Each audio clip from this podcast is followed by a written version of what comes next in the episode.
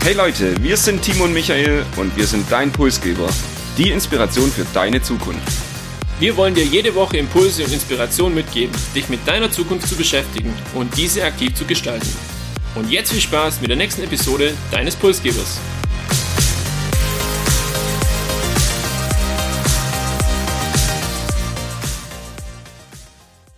Wir hinterlassen sie quasi immer und überall, egal ob beim Einkaufen, beim Autofahren, beim Arbeiten oder sogar teilweise beim Schlafen. Die Rede ist von Daten und dies sind mittlerweile eine Art digitale DNA geworden. Der Umgang mit Daten ist eigentlich eine zentrale Fragestellung auch der Zukunft, wenn es nämlich um das Thema Digitalisierung geht. Und vor allem mit der Entwicklung von künstlicher Intelligenz wird das Ganze natürlich noch viel brisanter. Viele sagen auch, dass es das Gold der Zukunft ist. Ich weiß nicht, wir werden im Podcast heute viel darüber hören. Vielleicht können wir das am Ende des Tages auch bestätigen. Und wir wollen auf jeden Fall tiefer eintauchen in das Thema und wir sprechen über Datenschutz, die DSGVO, ein Umdenken, vielleicht auch ein neues Mindset, das es geben muss und um das Thema Datenschutz insgesamt. Und ich muss dir zu Beginn erstmal ein Kompliment aussprechen, Timo. Ich glaube, mir hat noch nie jemand das Thema Daten und Datenschutz so schmackhaft gemacht und so gut vorgestellt und auch beworben. Ich denke, das ist doch ein super Opener in die heutige Episode. Und du hast schon von dem Gold der Zukunft gesprochen. Angela Merkel hat Daten den Rohstoff der Zukunft genannt und das bereits 2015 und ich denke, sechs Jahre später können wir das auf jeden Fall unterstreichen. Die Daten und vor allem die Datenmenge explodieren tatsächlich und die Menge steigt exponentiell. 2018 wurden insgesamt im digitalen Raum circa 33 Zettabytes Daten produziert. Ein Zettabyte, damit ihr euch das vorstellen könnt, sind eine 1 und 21 Nullen.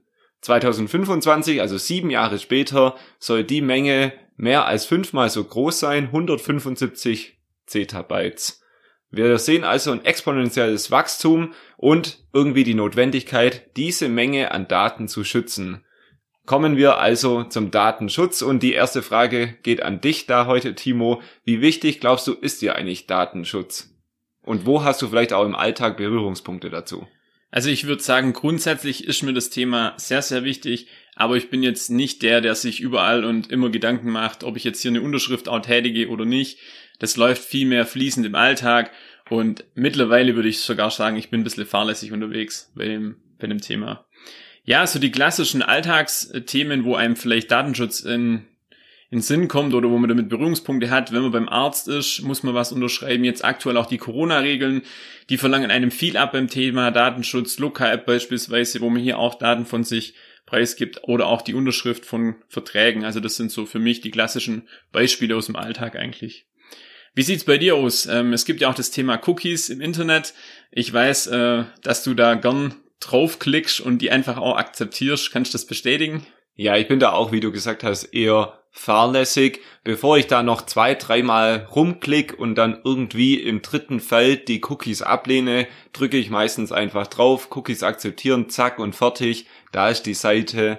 Ähm, und ich bin da mit diesem Verhalten auch nicht ganz allein, sondern es gibt immer mehr, die sagen zwar, Datenschutz ist wichtig, aber gleichzeitig, sobald ein kleiner Anreiz besteht und man irgendwas bekommt, sei es ein Produkt, eine Website oder ein Social Media Zugang oder sonst was, dann geben wir trotzdem unsere Daten ziemlich fahrlässig und leichtsinnig her. Dafür, für dieses Phänomen gibt es sogar ein Fremdwort oder einen Ausdruck des Privacy Paradox, also eben auf der einen Seite die tiefe Skepsis gegenüber Datensicherheit und auf der anderen Seite die lockere Bereitschaft gegen den kleinen Anreiz, sofort meine Daten freizugeben. Timo, jetzt habe ich dir das Privacy Paradox erklärt. Würdest du dich da auch einordnen? Würdest du sagen, das Phänomen ist dir auch bekannt? Ich finde mich da definitiv direkt wieder und wenn mir jemand gratis was anbietet, bin ich der Letzte, der sagt, ich gebe meine Daten nicht dafür her, sondern ganz im Gegenteil. Aber ich glaube auch, es gibt mittlerweile kaum mehr eine Alternative, weil wenn ich jetzt mein Beispiel mit dem Arzt vorher nochmal kurz aufgreifen möchte, was habe ich für eine Alternative, wenn ich sage, ich gebe meine Daten nicht her, dann sagt er, okay, dann kann ich dich nicht behandeln. Also es ist irgendwo auch so eine zwiegespaltene Sache mit der Datenschutzgeschichte. Aber bevor wir da jetzt tiefer einsteigen, schauen wir uns doch vielleicht noch den ein oder anderen Begriff an, den es hier zu beachten gilt, damit wir auch wissen, was denn wirklich auch dahinter steckt. Und deshalb habe ich zwei englische, einfache Begriffe mitgebracht. und dann noch einen etwas schwierigeren deutschen Begriff. Ich hoffe, das klappt dann auch mit der Aussprache. Beginnen wir mit zwei einfachen englischen Begriffen Big Data und Smart Data. Big Data sind eigentlich große Datenmengen, die dann sehr schwer zu ordnen, zu verwerten, zu strukturieren sind. Und Smart Data sind dann praktisch die intelligenten Datenmengen, die aus Big Data schon rausstrukturiert wurden, also schon gefiltert wurden. Und praktisch sind Smart Data das Ergebnis aus Big Data nur eben schon gefiltert und strukturiert, damit man es auch verwenden kann mit einem gewissen Sinn. Dann habe ich gesagt, gibt es noch ein schwierigeres Wort, das auch bei Datenschutz immer eine Rolle spielt, und zwar geht es hier um Interoperabilität. Was bedeutet dieses Wort per Definition? Es ist die Fähigkeit unterschiedlicher Systeme möglichst nahtlos zusammenzuarbeiten und das unter Einhaltung gemeinsamer technischer Normen und Schnittstellen. Was heißt es jetzt auf Deutsch oder was heißt es, damit ihr das auch in diesem Podcast versteht? Das heißt eigentlich, dass man Daten auch in andere Systeme übernehmen kann, dass man Daten auch portabel in andere Plattformen übernehmen kann.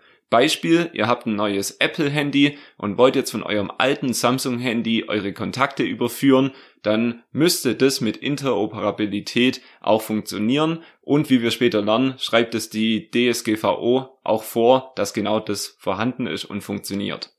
Und das war also die kleine Begriffsexkursion. Damit könnt ihr vielleicht dann in eurer Familienfeier an Weihnachten angeben, Big und Smart Data und eben Interoperabilität. Und damit ihr vielleicht noch mehr angeben könnt, schauen wir jetzt uns mal die Geschichte zum Thema Datenschutz an. Auch hier gibt's einen kleinen Exkurs und wir starten in den USA und zwar im Jahr 1960 und zwar unter der Führung von John F. Kennedy. Damals gab's eine weltweite Debatte und es waren Pläne von US-Regierung zur Schaffung eines nationalen Daten Datenzentrums und zwar, das sollte wie so eine Art Melderegister sein, weil bis dahin gab's das noch nicht als ein Melderegister, wo einfach alle Personen aus den amerikanischen Staaten eben abgebildet werden. Und dieses Vorhaben scheiterte aber im Kongress, weil grundsätzlich eben das Right to Privacy galt, also das Recht auf Freiheit und auch das Recht auf Privatsphäre und das Recht auf private Daten. Und das war aber so der Anstoß für eine gesetzliche Grundlage und die wurde auch gefordert und deshalb wurde im Jahr 1974 the Privacy Act dann auch verabschiedet. Das war zumindest in den USA der erste Gesetzentwurf oder die erste gesetzliche Grundlage zum Datenschutz. Wir in Deutschland waren hier ein Tick schneller wie die in den USA und zwar diese Debatte kam auch zu uns rüber und wir haben bereits im Jahr 1970 in Hessen das weltweit erste Datenschutzgesetz verabschiedet. 1977 folgte dann das Bundesdatenschutzgesetz. Das Ziel war einfach Schutz von personenbezogenen Daten, so wie wir es heute auch noch kennen. Und seit 1981 gibt es auch Landesdatenschutzgesetze in allen Bundesländern in Deutschland. Wenn ich das so höre, ist das irgendwie auch wieder typisch deutsch. Wir haben schon ein Gesetz, bevor es eigentlich Daten in der Vielzahl gibt. Und beim Thema Datenschutz sind wir also schon immer in erster Reihe mit dabei. Das Sicherheitsbedürfnis von unserer Bevölkerung oder zumindest von unserem Staat auch hier sehr, sehr groß. Und ich kann es bestätigen, ja, wir waren hier wirklich Vorreiter beim Thema Datenschutz. Was passierte in der europäischen Region? Hier gab es 1995 die Verabschiedung von der ersten Datenschutzrichtlinie und das wirklich Spannende passierte am 25.05.2018, denn da wurde die europäische Datenschutzgrundverordnung auch DSGVO genannt, verabschiedet. Und die hat auch weitaus höherrängige, beispielsweise das Bundesdatenschutzgesetz, also höherrängige Datenschutzgesetze verdrängt. Und das ist so die Grundlage, um die es heute letztendlich auch geht. DSGVO dürfte mittlerweile jedem so ein Begriff sein und begegnet uns im Alltag auch sehr, sehr häufig. Auf der einen Seite ist es der Grund, warum wir an jeder Ecke irgendwas unterschreiben müssen und auf der anderen Seite aber der Schutz für unsere Daten. Aber was konkret steckt denn jetzt dahinter, hinter diesem Gesetz? Also du hast es ja schon gesagt, seit Mai 2018 gibt's die DSGVO und die Datenschutzgrundverordnung bringt eigentlich eine einheitliche Regelung für die gesamte EU und ich glaube, es sind noch weitere Länder wie Norwegen dann noch mit dabei und setzt so eigentlich auch einen globalen Standard für Datenschutz. Das Ziel der DSGVO ist es, personenbezogene Daten von Menschen in der EU zu schützen. Und wenn wir über das Thema personenbezogene Daten Schützen sprechen, dann würde mich interessieren, kennst du eigentlich deine Rechte aus der DSGVO, Timo? Puh, also nicht wirklich im Detail. Ich muss auch gestehen, ich habe mir die 99 Artikel sind's glaub und 11 Kapitel noch nicht ähm, ganz durchgelesen. Dann würde ich sagen, helfe ich dir jetzt mal auf die Sprünge und habe zumindest drei Beispiele dabei. Drei Rechte aus der DSGVO für uns alle. Zum einen das Recht auf Information heißt, dass und wann Daten von uns erhoben werden, muss uns auch irgendwie mitgeteilt werden. Das zweite Recht, das Recht auf Auskunft. Also wir müssen auch erfahren können, welche Daten von mir erfasst werden, welche Daten dem Unternehmen von mir vorliegen. Und das dritte Recht, das Recht auf Löschung und Vergessen werden. Was steckt da dahinter? Das ist eben die ja, der Widerruf von meiner Einwilligung, also dass ich praktisch dem Unternehmen mitteilen kann, löscht bitte alle meine Daten und ihr dürft die nicht weiter irgendwo bewahren. Das sind also so die Rechte und das, was vielleicht auch positiv ist an der DSGVO. Auf der anderen Seite hat die DSGVO auch viele Kritiker, auch hier in Deutschland. Was sind so da die Argumente? Die Kritiker sehen vor allem die Nachteile, dass der Geltungsbereich auch zu weit geht und beispielsweise Ehrenamtstätigkeiten hier auch betroffen sind. Ich kann das bestätigen aus eigener Erfahrung auch im Sportverein. Man darf hier viele, viele Zettel schon in der Jugend ausfüllen, wo es auch um das Recht, ähm, darf ich mein Bild verwenden, darf ich vielleicht auch irgendwelche Texte verwenden, darf der Name im Internet erwähnt werden, muss ich unterschreiben und einholen. Also das ist doch mit sehr, sehr viel Bürokratie verbunden und außerdem ist diese Datensparsamkeit irgendwo auch im Widerspruch zu dem Thema Innovation und wie ich es eingangs erwähnt habe, auch zum Thema Big Data oder künstliche Intelligenz. Kritik ist also definitiv angebracht und trotzdem heißt es nicht, dass es der Rest der Welt besser macht. Schaut mal in den Westen, in die USA, gibt's dort so eine allgemeingültige Lizenz zum Datensammeln für Unternehmen und eigentlich werden Daten hier überhaupt nicht geschützt. Schaut man in den Osten in Richtung China, dann ist es so, das Datenmonopol liegt beim Staat und der Staat nutzt Datenquellen eigentlich zur Überwachung der Bürger. Also wenn man sagen muss, USA und China machen das auch nicht unbedingt besser, dann ist die DSGVO vielleicht da ein guter Mittelwert oder ein Mittelweg und gar nicht so schlecht. Klingt auf jeden Fall insgesamt dann nicht so verkehrt. Jetzt haben wir einiges zu Gesetzen, zu Richtlinien und der Geschichte gehört. Doch wer überwacht eigentlich das Ganze und wer kontrolliert es auch? Bis auf wenige Ausnahmen ist das Sache der Länder. Und im Land gibt es einen Landesbeauftragten für Datenschutz und Informationsfreiheit. Der wird auch vom Landtag auf sechs Jahre gewählt und aktuell in Baden-Württemberg ist das der Dr. Stefan Brink. Und dieses Amt beziehungsweise auch ähm, sein Team kontrolliert eben den öffentlichen Bereich, also beispielsweise die Polizei, die Kommunen, aber auch den nicht öffentlichen Bereich, also Privatleute, Unternehmen und Vereine, die eben die DSGVO einzuhalten haben. Und wenn es hier zu Verstößen kommt, dann gibt's eben Bußgelder, die teilweise sehr, sehr saftig sein können. Und bei unzulässigem Verhalten kann das auch vom Landesdatenschutzbeauftragten untersagt werden. Auch wenn wir uns heute dem Thema Daten widmen, muss ich ehrlich sagen, den Beruf von diesem Herr Brink würde ich nicht machen wollen und Datenschutz als meine Berufung, das fände ich dann doch nicht so spannend. Eventuell sollten wir uns auch weniger um den Datenschutz kümmern, als vielmehr uns mit einem neuen Mindset beschäftigen, das sich nennt Daten für alle. Wer sich erinnert, da gab es auch schon verschiedene Gesetzentwürfe in die Richtung Daten für alle Gesetz. Und ich will mal kurz erklären, worum es bei dieser Idee und diesem Mindset geht. Dahinter steckt die eher philosophische Frage, kann man Eigentum an Daten überhaupt haben, so wie man Eigentum an einem Grundstück oder an einem Haus hat. Sollten Verkehrsdaten oder Gesundheitsdaten beispielsweise als öffentliches Gut angesehen werden, statt eben nur amerikanischen Firmen wie Google Maps zur Verfügung zu stehen. Und der Ansatz ist jetzt eben Daten für alle statt nur für die amerikanischen Plattformen. Erinnern wir uns zurück am Anfang der Pandemie, da wussten wir alle relativ wenig über die Krankheit, über die Ansteckungswege und wäre es da möglich gewesen, dass alle die Daten, die vorhanden sind über unsere Handys, über unsere verschiedenen, ich sag mal amerikanische Plattformen, die wir jeden Tag nutzen, wäre es sicherlich möglich gewesen, dass die Politik basierend darauf viel früher gute Entscheidungen trifft, als eben sich erstmal ein halbes Jahr daran auszuprobieren. Daten für alle muss auch nicht zwingend heißen, dass Missbrauch von Daten dann gebilligt wird. Also es ist immer das Ziel, mehr Daten praktisch zu teilen und trotzdem das auch kontrolliert für mehrere Institutionen, aber auch zum Wohl der Gesellschaft und für mehrere Unternehmen zur Verfügung zu stellen. Und gleichzeitig würde dieses Daten für alle Mindset auch heißen, ich teile meine Daten wirklich mit der Öffentlichkeit statt nur mit ausgewählten amerikanischen Unternehmen und beschränke so auch Monopole, denn heute ist es ja so, Innovationen kommen nur von Google, Apple und wie sie alle heißen, die amerikanischen Plattformen. Und das bringt uns zu der Frage, ob Datenschutz da heute vielleicht auch eine Innovationsbremse ist. Ich habe hier mal zwei Beispiele für euch mitgebracht, und zwar ein positives Beispiel und auch ein negatives Beispiel. Und ich möchte gerne mit dem negativen Beispiel beginnen, und zwar geht es da um werbe- und datenfinanzierte Businessmodelle. Ja, die DSGVO, die regelt ja auch diese Datengrundverordnung und regelt den Umgang mit Daten. Und wenn ich jetzt eben ein Business Case habe, das mit Daten arbeitet, dann ist es letztendlich so, dass die Wirkung von Werbung beispielsweise hier einfach herabgesetzt wird.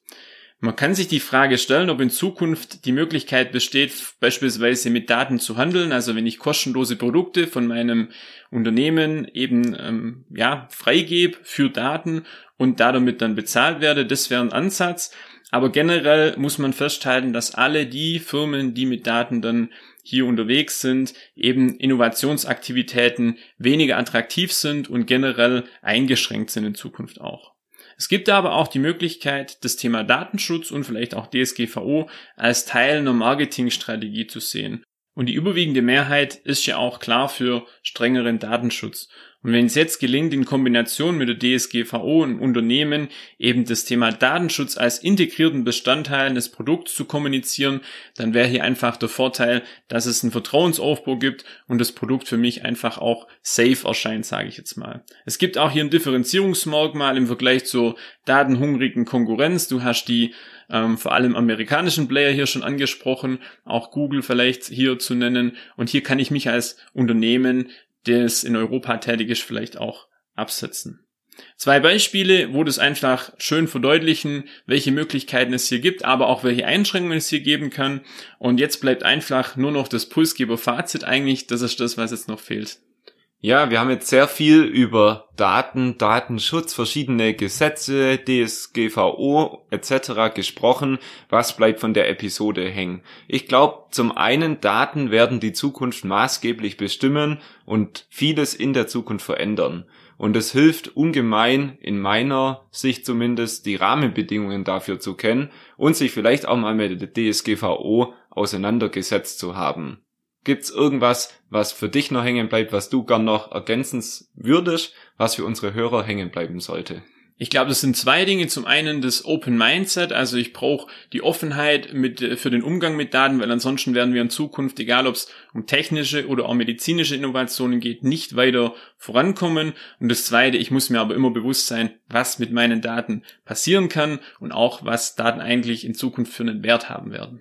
Und ihr seht, Daten ist ein großes Thema, deshalb haben wir uns heute auch ein bisschen mehr Zeit genommen, haben ein paar Minuten mehr gebraucht, als ihr es sonst von uns gewohnt seid. Aber ich denke, das ist auch heute die letzte Content-Episode dieses Jahr und dann können wir darüber hinwegsehen. Ich habe es bereits gesagt, das letzte Mal geht es um Inhalte. Wir haben noch eine Spezialepisode in diesem Jahr, im ersten Jahr Pulsgeber. Da geht es dann aber weniger um Content und um Zukunft, sondern um uns, um den Podcast Pulsgeber und das erste Jahr als Podcaster und auch einen kleinen Ausblick ins Jahr 2022, was da auf euch wartet. Wie immer gilt ansonsten, abonniert uns, bewertet uns auf iTunes und empfehlt uns euren Freunden und Kollegen. Wir sagen dafür vielen Dank und wünschen euch eine datensichere Woche und bleibt gesund.